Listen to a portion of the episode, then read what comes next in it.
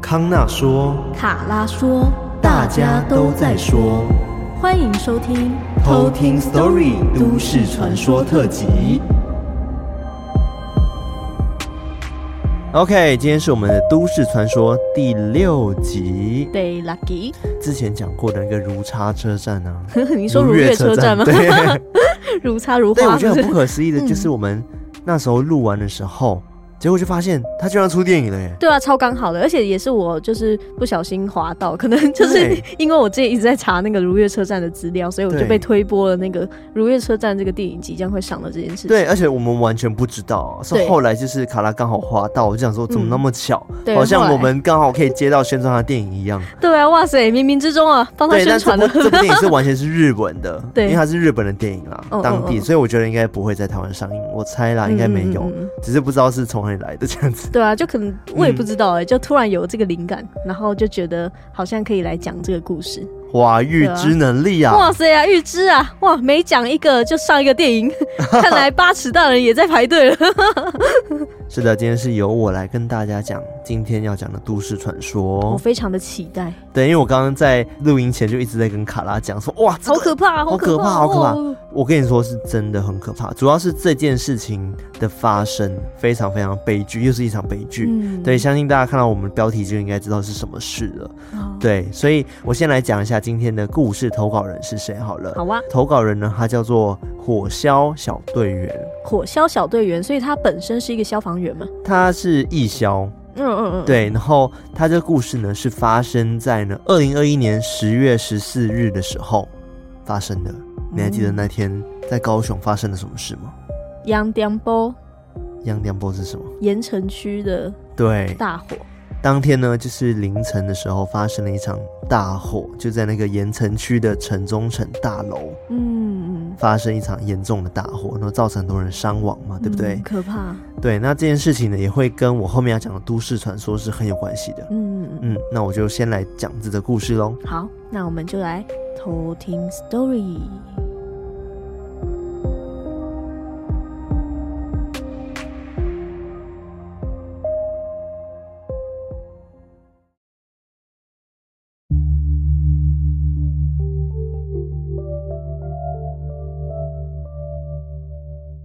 这故事是发生在去年十月十四日的时候，凌晨两点五十四分，高雄盐埕区城中城大楼发生了一场火警。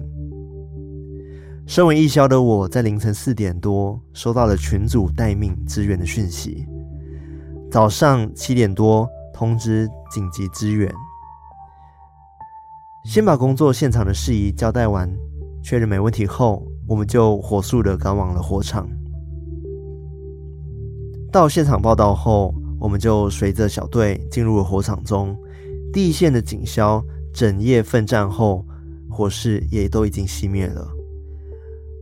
而我们是第二线进入，就赶快的展开了搜救。我们一队有四个人，身穿一至二十公斤的装备。我们很缓步地往上爬，昏暗的现场只靠着我们胸前的灯光。头照灯照明，现场的环境非常的闷热，也让呼吸很急促。再加上满地的水，和我们所踏的每一个阶梯，时不时还会被垂下的电线勾到。要爬上七楼的我们真的很难。到达七楼的时候，大家都头昏眼花了。火势已经熄灭，也没有浓烟。确认安全无虑后，大家就先在楼梯口休息喘口气。这时，队员 A 突然对着长廊底端说：“哎、欸，你哪里家？”当下，我们另外三个人同时用穿透力强的胸灯照向长廊的底端，那边是几位已经躺在地上或靠坐在地上的罹难者。因为第一线的警消已经有先抢救了生还者，所以我们可以很确认的就是，在长廊大部分的都是罹难者。队员 B 这时候拉了队员 A 的衣服，轻声的说：“哎，不是啦。队员 A 突然回过神来，哦，拍谢拍谢拍谢。接着，我们便开始搜索生还者及确定罹难者的人数，并通报指挥中心。指挥中心要我们先将罹难者移到指定的地方，准备让云梯车把大体运送下楼，也等待下一梯人员来交接。因为体力有限，我们决定先移动运送点附近的大体，并找了一张被单当做担架。当我们四个人个别拉着大体的四肢的时候，突然传来了一阵悠悠的女生的歌声。四个人同时吓了一跳，并对着看。再仔细听，原来是罹难者口袋里的手机铃声。还记得那时候的铃声是播放着恰利麦格卡的副歌。要知道，在四周是大体的环境里面，一丝风吹草动都会放大好几倍。结束任务后，照惯例的回家，先到附近的王爷庙拜拜后，再回家。当天晚上也一如往常的度过了。隔天早上打开脸书。看影音的时候，突然跳出了一段影片，是某某媒体在采访城中城住户谈都更的画面，而画面受访者就是我昨晚搜救过的一位罹难者。因为家里的摆设和身体的一些特征，我一眼就认出来了，但基于尊重，我便把影片关掉，并。重新开机。晚上到部队清洗设备的时候，一位常跑宫庙的学长要我们出勤支援的人最好都能去庙里收惊去晦气。他说，他昨晚一进宫庙的时候，师傅就要他们在门口等一下，因为呢，师傅说他们的后面跟了很多的朋友，但都没有恶意，只是因为城中城的住户。都是社会较底层的人，所以过世后很多都找不到家属。而我们义消身上的正气比较多，所以他们会跟着我们，希望我们还可以继续帮忙。但如果我们没有修行，很容易就会受到影响。偏向无神论的我，觉得保持正念应该就没事了，所以后续我也没有做特别的动作。但是就在某天晚上。我突然闻到一股浓浓的烟熏味，就跟火场里面的一模一样。当时我问我的老婆：“哎、你你有闻到烟熏味吗？”但老婆说没有。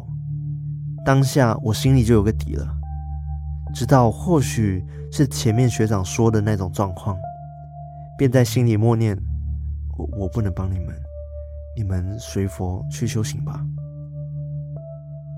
往后几天，老婆值夜班，通常都在凌晨一点多才回家，而我因为工作需要早起的关系，都会在十一点左右入睡。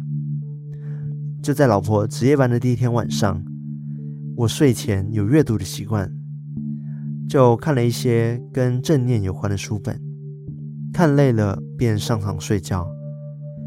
结果就在躺下没多久，我就感觉到。房门外有个意识，想让我知道它的存在。我拿起我的手机看了时间，还没十二点，不会是我的老婆，也就赶快的闭眼继续睡了。但那个房门口有人的感觉却一直的存在。于是我就决定起身开门去看，但一如往常的景象，没有人。我也觉得一定是我自己想太多了，我就继续睡了。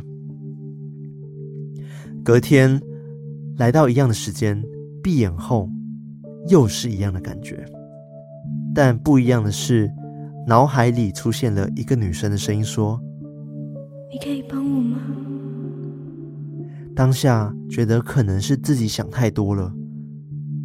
过没多久，在弥留之际，又听到了。你可以帮我吗？脑海里的感觉是有人跪在我房门的附近，于是我便在心里想着：我没有那个能力能帮你，你该放下这一切了，好好的跟佛祖去修行吧。后来，脑海又传来了：你可以帮我吗？这时候我在心里念着 Om Mani Padme Hum，Om Mani Padme Hum，也告诉他，随着这个咒语去吧，佛祖一定会度化你的。往后的两个晚上都上演着同样的戏码，我一直觉得是我自己想太多，所以也没跟老婆说。那个周末刚好是东港迎王，老婆便约我周六去逛一逛。来到东龙宫的时候，老婆去点香，我也随着老婆去拜拜。就在我把香插入天空炉的那一刻，产生了非常严重的耳鸣，是那种麦克风被干扰发出的尖锐的声音，让我非常的不舒服，甚至我完全听不到我老婆跟我说话，而身体也开始出现一种微电流窜在我身体里面的麻痹感，整个人极度不舒服。当下的我只能闭上眼睛调整呼吸，这时。老婆就问我说：“你要不要去收精啊？”我点了点头，便与老婆去排队收精。而那种不舒服的状况也一直都持续着。轮到我的时候，闭眼跪着，有种头晕的感觉。就在仪式结束后，收惊的班头往我肩上拍，就说：“好，没事了。”那一刻，所有的不舒服就消失了。结束后，我才跟老婆提起这阵子所发生的事情。后来，老婆才跟我说：“你早就应该去收惊了。”在这之后，我也没有再发生什么奇怪的事情了。这就是我今天的故事。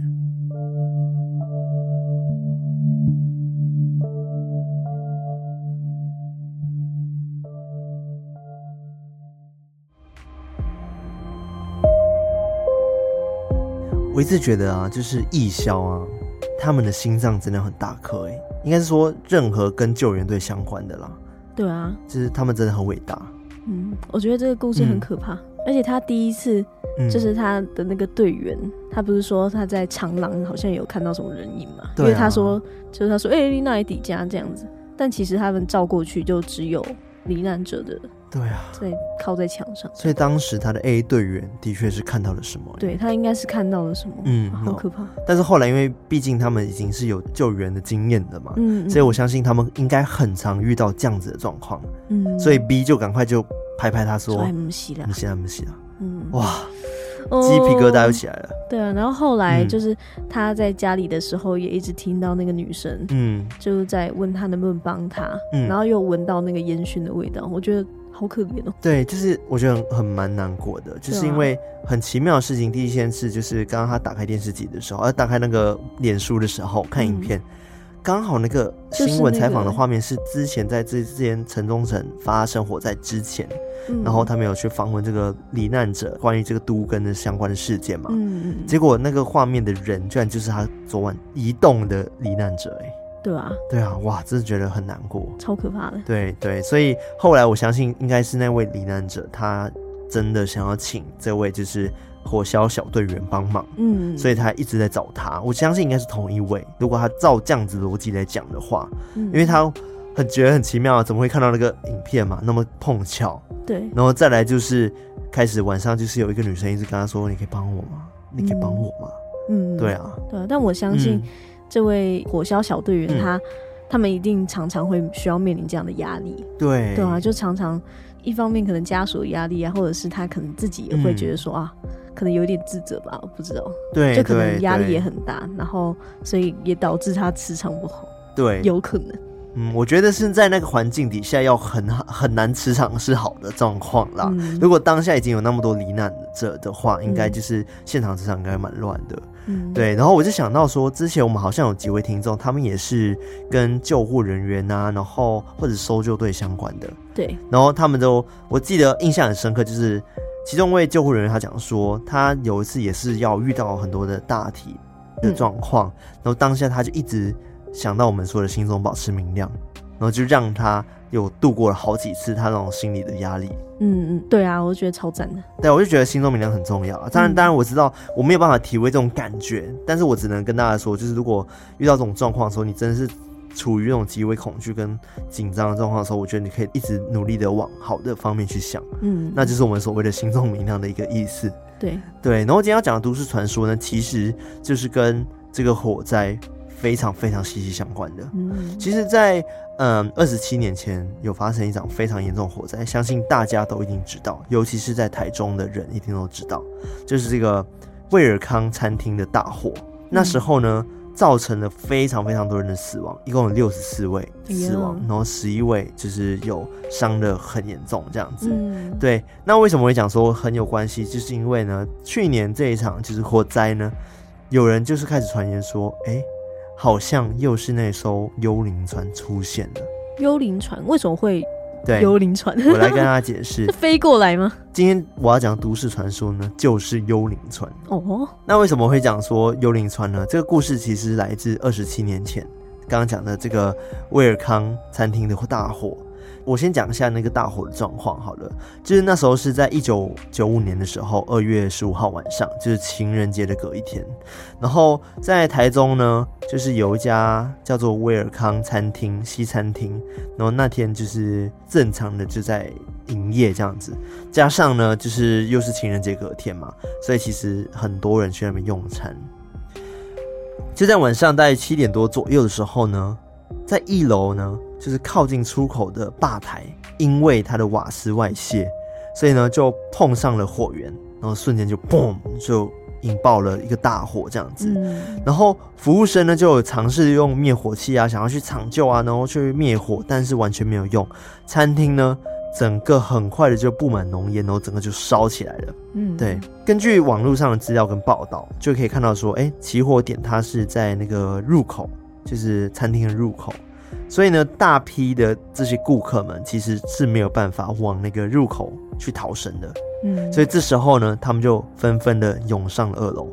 但是呢，上二楼就更加绝望了，因为呢，二楼的那个装潢啊，它的设备啊，像玻璃好了，它都是强化玻璃制成的。哦，所以根本没有办法打破那个玻璃。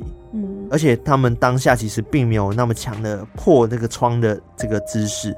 对，所以他们并没有想到哦，就是怎么样去逃离这件事情。嗯，然后他们只能就是不停的敲打那个窗户，然后因为他们不知道说打玻璃要打那个边边角角才会破，所以他们只能一直打，一直打，一直打，但是都没有办法逃出去。然后一楼的火势呢，这时候就越烧的越旺，然后这时候呢，这火就已经蔓延到了二楼，最后呢，就是大家都逃不出去嘛，嗯，所以那边就就是真的就发生了悲剧。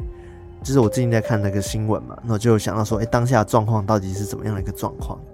就是呢，有人描述呢是讲说，当时他们进去救的时候，因为那个人体的状况真的是很糟糕，因为大家都是焦黑的状况嘛，所以有人就描述说，这些焦黑的人体呢，已经完全没有办法辨出他到底是男生还是女生，无法辨别身份。对，最可怕的是。他们因为要逃出去，他们只能往窗户那边逃，对不对？嗯。所以呢，又逃不出去，所以就有点像是这些呃大体们呢，像叠罗汉的方式，全部叠在窗户旁边。嗯。对，那都是焦黑的，好可怕哦！真的非常非常可怕。然后总共呢，就有六十四条人命，就因为这样子这个大火，然后就离开了这样子。哇，好可怕哦！对，当然这件事情。当时真的闹得很大嘛，也是因为主因是因为它的建筑本身就不合法规，嗯，然后再来就是它餐厅的内部装潢也是什么易燃物等等的，嗯嗯，所以它其实是非常非常不符合一些可能防火规定的。再加上以前其实并没有那么看重这件事情，嗯嗯，所以很多店家，我相信到现在还是有很多店家，甚至是住宅都是他们的那个防火的一些设备是不足的。嗯，对，所以或者是他们的建材等等是不符合那个防火规范的，嗯，对，所以造成说当时这个悲剧的主要原因就是因为这件事情这样子。嗯，所以也因此呢，当时政府就开始去检讨说，哦，这些是相关的一些公安的法规等等的。对，那回到刚刚讲的都市传说，就当时最有名的都市传说就是幽灵船。嗯，据说呢，在火灾的当下呢，有民众呢看到疑似载满亡魂的亡灵船，就是幽灵船。哦然后漂浮在这个餐厅的上空。哦，对，就是在一堆烟雾中，然后有一艘船，嗯，然后很大艘的船就是漂浮在上面。哦，这艘船上面呢，有一些人影还在晃动，这样子，嗯，就是有一些人在上面晃动，但是看不清楚是什么人。哦，那这个民间传说是这样子的：这艘船呢，到的地方呢，都会发生重大的伤亡跟火灾事故。嗯，所以它是。嗯过去造成这个灾害，还是说这个灾害发生之后它才会过去？对，这个很多人就有这个疑惑。嗯、那我这个后面跟你讲。好啊。对，那就是呢，据说这个船呢需要载满一百个人的灵魂才会离开。嗯、哦。对，所以当时呢只载了六十四个。嗯。因为伤亡是六十四人，就是罹难嘛，对不对？对，所以他只载六十四个，但。这件事情发生之后，就有开始有很多人陆陆续续的说：“哎，这艘船停在不同的地点。”哦，对，很多目击者，很多目击者，嗯，对，都是，但是都是网络上讲的，说自己在哪里看到，声称的，对，或者是一些呃报道等等的，嗯、有些被采访的人就想说：“哦，我刚好我有看到这个船这样子。”然后那时候呢，最有名的传闻就是说：“哎。”这艘船呢，停在了最繁华的第一广场，就在台中那边的一个第一广场。嗯，那也大家也知道说，其实那个台中的第一广场是以前非常有名的一个综合类的一个类似一个娱乐广场等等的。然后有什么 KTV 啊，然后有什么商店等商店街等等的。对，所以那时候很多人就觉得说，哦，完蛋了，这里是不是要有大火灾的发生了？哦，对，所以那时候呢，幽灵船呢，就是在台湾就是巡回抓人。这个恐怖的传说就一直不停的被传开。哦，oh. 对，就不停传开，可能像电视节目啊等等都会讲到这个幽灵船，嗯，所以那时候就造成了这个第一广场呢，很多店家就就被这个传说就是影响到，嗯、然后就很多店就被关掉了。啊，然后也因此造成很多大众对于密闭式的公共场所有一些恐惧，嗯，会觉得说哦。会不会又在发生火灾等等的？嗯，甚至多恐慌，就是之前、啊，就是有新闻讲到说，学校的老师哦，会跟这些学生们说：“哎、你们千万不能到第一广场，很危险，直接禁止大家。”对，就是跟之前那个裂嘴女的状裂嘴女的状况有点像，就是讲说、哦，会有这些传说能造成社会恐慌的一个概念。嗯、对，好可怕。对，包含就是原本就在第一广场的员工的家长们啊。他们也是会跟他们讲说，你们再也不要去第一广场上班，会警告他们不准去这样子。哇，就觉得说，哦，那个幽灵船传说已经传到那边去了，嗯、所以那边应该会发生火灾。嗯、对，然后甚至是呃，有学生就是在那边这个第一广场定制的那个团体制服，然后他们取货也不敢进去，然后打电话叫老板。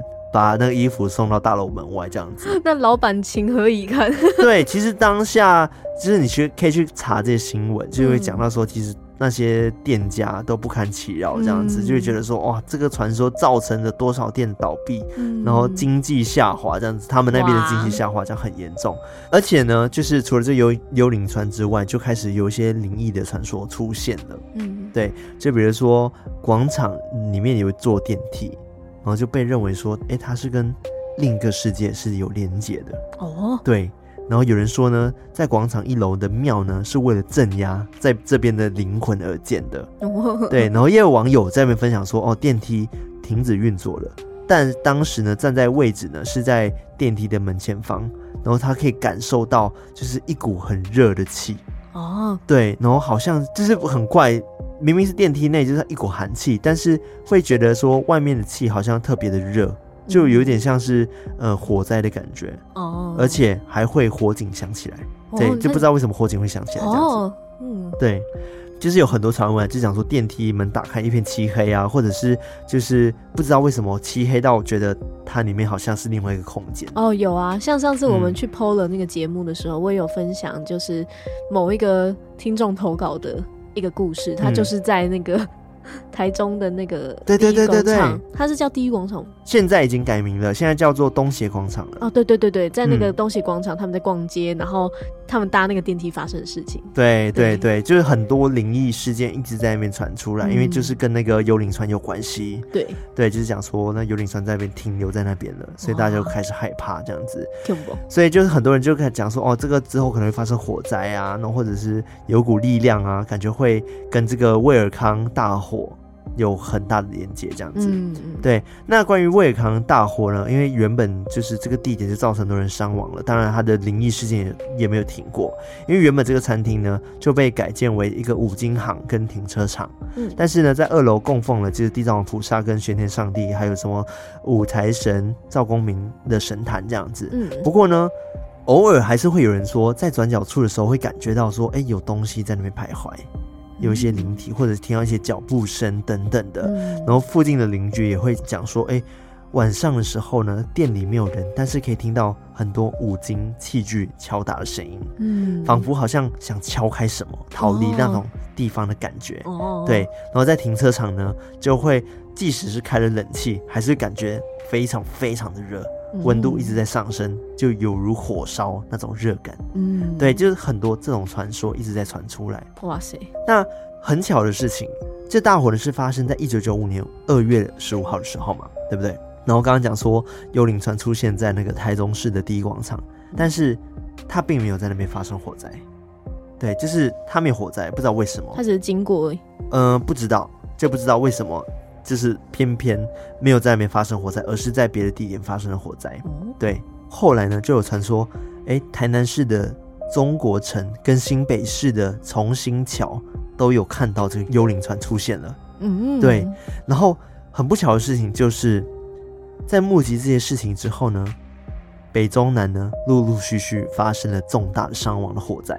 哦，对，都是火灾啊，好可怕。对，所以就有人讲说。哦，有可能是因为这个幽灵船在台中已经载满了一百个人，嗯，所以他们现在开始往北、中、南这三个地区开始移动，这样子。哦，对。那在同一年哦，一九九五年四月十七号的时候，台北西门町快乐颂 KTV 呢遭到纵火，然后就造成了十一个人死亡。嗯，对。然后在一九九五年的时候呢，四月也是在四月哦，嗯，然后屏东狮子林 KTV 就也发生了火灾。然后夺走了二十七条人命，嗯、对，就在同一年内，就那么巧的就发生了这样子严重的火灾，嗯、所以这个幽灵船的事件就让大家更加确信说，哦，真的好像就是有关系的。对啊，对，因为毕竟才在一年的时间就发生那么多起，哎、嗯，先二月刚超大起的，然后在四月有两起，嗯、对，然后就加深大家对幽灵船的这个传说的确信跟印象，这样子，嗯，然后就有人说呢。哎，这个幽灵船在这一九九五年的时候就已经载满了一百个人了，嗯，所以应该就已经离开了吧？大家就开始觉得说，应该就是真的就是载满灵魂而走了这样子。嗯，结果呢，在一九九六年的时候，就隔一年哦，刚刚讲是一九九五年发生三起嘛，二月那个刚刚讲最大起那件六十四的，四月两起这样子，然后接下来呢，在隔年的时候，二月在台中三明路的夏威夷三温暖又发生了火灾。也在台中，嗯，然后就十七人就是葬身火库这样子，嗯，然后结果呢，不到十天，在二十七号的时候，十天后，又在台中市的民族路上面的民生大楼又发生火灾啊，然后导致呢十三个人死亡。哇，好可怕！对，所以就一直在台东那边发生。对啊，很密集，所以就就变成说，这幽灵船的传说真的就是让大家感到非常的害怕，因为大家都觉得说，它真的就停在那个台中的第一广场那边，哇，所以感觉这台中这边会不断的发生火灾，哇会有这幽灵船来接走他们这样子。啊，还是说，其实台中那边的建商其实蛮独大的，都是同一个建商。的确有可能呢、啊，嗯嗯，然后都没有做好那个防火的这个。我觉得应该不只是建商，是应该任何地方都没有做好。防火措施，然后就是很无法解释，刚好就是那一年，就是真的一直狂发生火灾。嗯，还很早期吧，不管是电线走火还是纵火，怎么都在那一年。哦，对啊，就很奇妙。那纵火也是很难讲。OK，刚刚讲到说前三起火灾应该就要再满一百人了，对不对？嗯。但是呢，就他们发生这两件事情之后，他们就觉得说，哦，不可能就载那么多人啊，然后想说。这次应该就真的走了吧？这怎么可能？已经超过一百个人，理论上应该就要离开了啊。嗯，结果没有哦，又有目击者说在其他地方看到了幽灵船。哦，对，然后呢，比如说台北的万年大楼，你知道万年大楼吧？就是在西门町那边。哦，对，现在卖很多动漫的那个。嗯，然后还有呢，高雄东帝士大楼。嗯嗯嗯，然后还有高雄汉神百货。嗯，对，我知道。对，都有传出说有人看到幽灵船的出没。哦，对，所以呢，终究呢就是没有发生，当然就是火灾嘛，到现在都没有发生火灾是好事。嗯，但是直到二零零五年的时候，二月二十六号的时候呢，台中呢金沙百货又发生一场火灾，然后又造成四人死亡，因此呢，又与这个威尔康大火同样发生在二月。然后又有很多人讲说，哦，又有人传出说又看到了幽灵船，嗯，对，就很多很多关于幽灵船传说。只是呢，这个幽灵船好像在预言着这里会有火灾的发生。嗯，所以跟你刚刚问我的问题是讲说，哎，所以它是造成火灾的发生吗？不是，它是知道说这里会有发生，所以它是来接人的。哦，对，是这样子的概念，它不是害人，它是来接走自己的亡魂的这个传说。嗯，然后当时呢，很多媒体都在报道这件事情，加上呢。一九九零年代，其实那时候很多那种灵异节目很盛行，嗯，对，像是非常始祖级的《玫瑰之夜》，嗯，开播的时候都有讲到这个幽灵船，嗯，对，所以很多人就是很喜欢看这样子的相关的节目，变成说大家在聊天的时候都会聊到这个幽灵船这样子，家喻户晓。对，很多很多不只是名人啊，或者是一些专家、民俗专家都已经出来开始聊这件事情了。嗯，所以这件事情真的是影响了台湾人很深。嗯，但那个目击者的这个概念啊，因为感觉那个幽灵船应该是蛮大一艘吧，嗯，所以应该会有同时很多人目击。哦，他关于这个目击者。都是说自己是有特别体质的人，哦哦哦，对，所以不是一般人可以看到，嗯，会有同时两个目击者，他们说就是一个是看得到那个船嘛，嗯，然后另外一个比较灵性没那么强的目击者，他只看到一团黑黑的雾。哦，对，所以是有 level 等级差别的，对，可以看到整个完整的样貌跟这个一个影子而已。对，哇，那感觉这整艘船感觉像灵体的存在，对，或者是像那个哈利波特里面那个一样，他们不是有一个那个马，然后那个马是只有那个看过死亡的人才会看得到的马，嗯，所以哈利啊跟露娜啊，就是他们都看得到，那其他人都看不到。后来大家都看得到，哦，对，类似吧，就是有能力的人才能看得到。对对对。对，结果就过了这样子，从二零零五年到现在，已经过了也是近二十年了。结果就在去年的时候，又发生了刚刚讲的那个城中城的火灾案嘛，对不对？嗯。所以就很多人就会在想起说，哎，会不会是幽灵船又回来了？嗯嗯嗯。对，所以会有这样子相关的传说。但是这个幽灵船最早的传说就是缘起是因为那个二十七年前那一场，就是在威尔康餐厅发生大火，开始看到的那艘幽灵船。嗯嗯，对。然后其实为什么大家会对幽灵船有这样子的一个形象？你有没有想到跟什么习俗有关系？烧王船，对，很像，嗯、对不对？对，你刚刚最一开始讲到说会有船来接，我第一个想到的就是烧王船。对，我觉得的确是有很多一些专家，不管是在书本上都有提到说，哎，会不会是因为嗯？台湾人对于就是民间习俗是很深的连接的嘛，对不对？嗯、再加上说原本就是有这个烧王船的习俗，嗯，所以大家可能会把这样子的一个形象连接在一起，对，对，变成说会有船的这个形象，嗯嗯嗯，对。如果今天可能是嗯别的物体或者别的交通工具的话，可能就会跟别人连接，嗯，当然这只是另外一派在研究的时候会觉得说是有关系的，嗯，对，但是也不确定。就是真的就有人说他看到船，对，而且是那么多人看到船，所以也不知道说那个船到底是不是真存在的，他会不会真的是在这几年会回来，也不知道。对，因为去年十月的时候就有人说他看到了，结果就真的发生火灾了。哇，恐怖，对不对？很可怕，对不对？对啊，而且幽灵船，我一直想到那个强尼戴普那个 《神鬼奇航》系列。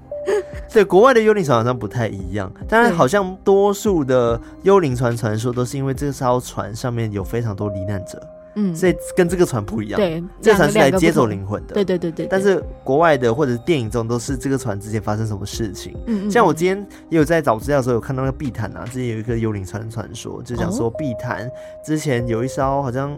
小艇吧，然后他原本只能载四十几个人，结果他载九十几个人，然后就发生船难。哦，对，然后就开始发生一些灵异事件等等。嗯、然后他也有下了一个叫做“幽灵船”的标题。哦，对，但是跟这个今天我要讲的不太一样，这样子。嗯当然，这个火灾已经经过到现在已经二十几年了嘛，对不对？所以呃，很多人就问说，哎，那个威尔康的餐厅那个地方到底还有没有闹很凶的鬼这样子？因为觉得说那边应该是很多灵异传说嘛。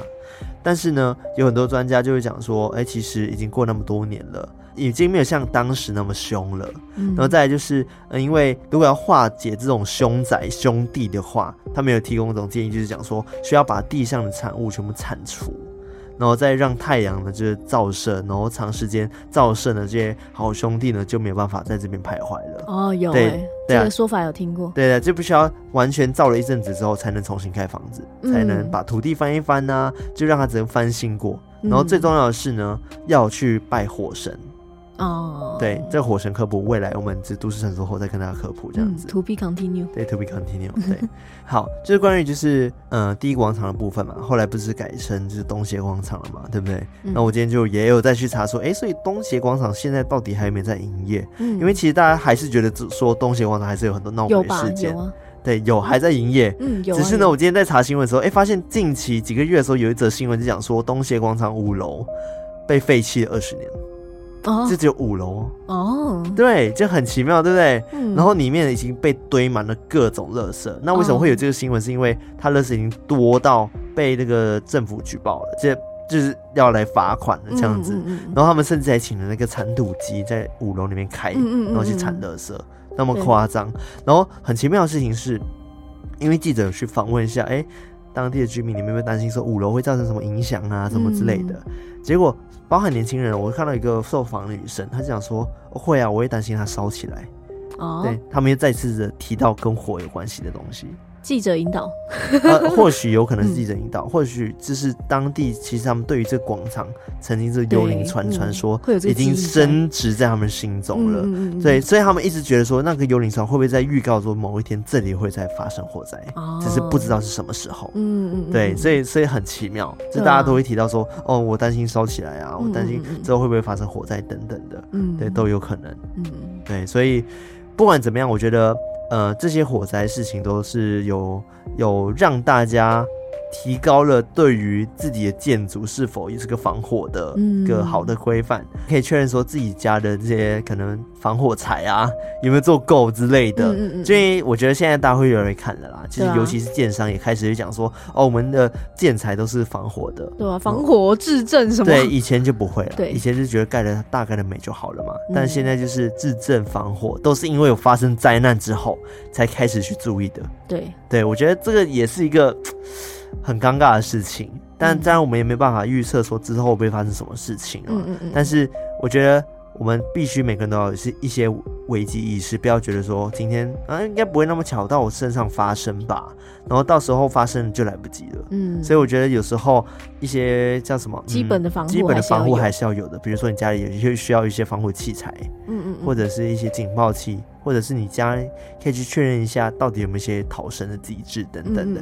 当然我能理解，包含我们现在租屋的地方其实没有。对，对但其实我们应该去安装像是住警器这样的东西，嗯、就是住宅火警器。对，但是你也可以去观察说家后面有没有那个逃离的那个机器，白色的逃生的东西。对，对，我觉得大家可以去多注意。嗯，嗯，对，不然之后现在当然是可能没有能力，或者是你外外租房子没有办法去增加这些事情的话，那可能你下次在找房子的时候，一定要先注意这部分，这很重要。嗯对，开始宣导这个防火 意识。对啊，安全最重要。对，因为毕竟大家可以看到，说今天讲的这些这些故事，都造成了很多很多的悲剧。嗯，对，其实非常非常难过，而且我我想象到那个逃生的状况，我就很害怕。对啊，很惊慌，而且很无助，真的很无助哎。如果你敲门敲不破，然后火就一直烧，然后而且如果是一楼烧起来的话，二楼一定会很烫。嗯，你能想象吗？这哇，真的太恐怖了。嗯，然后就让我想到说，之前有看到，就是他新闻就讲说，某个那个正好林森北路的钱柜，对啊，烧起来那件事情也很可怕。嗯，然后就有一个生存者。然后他也是跟朋友一起，一群人一起去那边。对啊，那个文章我也是看到。对，看到哭哎，真是太难过了。然后他就是讲说，他自己出来的时候，他的那个那那个这个肺也是有被灼伤嘛，嗯，因为吸吸太多烟了。嗯嗯嗯。然后只有他自己逃出来，然后他朋友全部都在里面罹难了。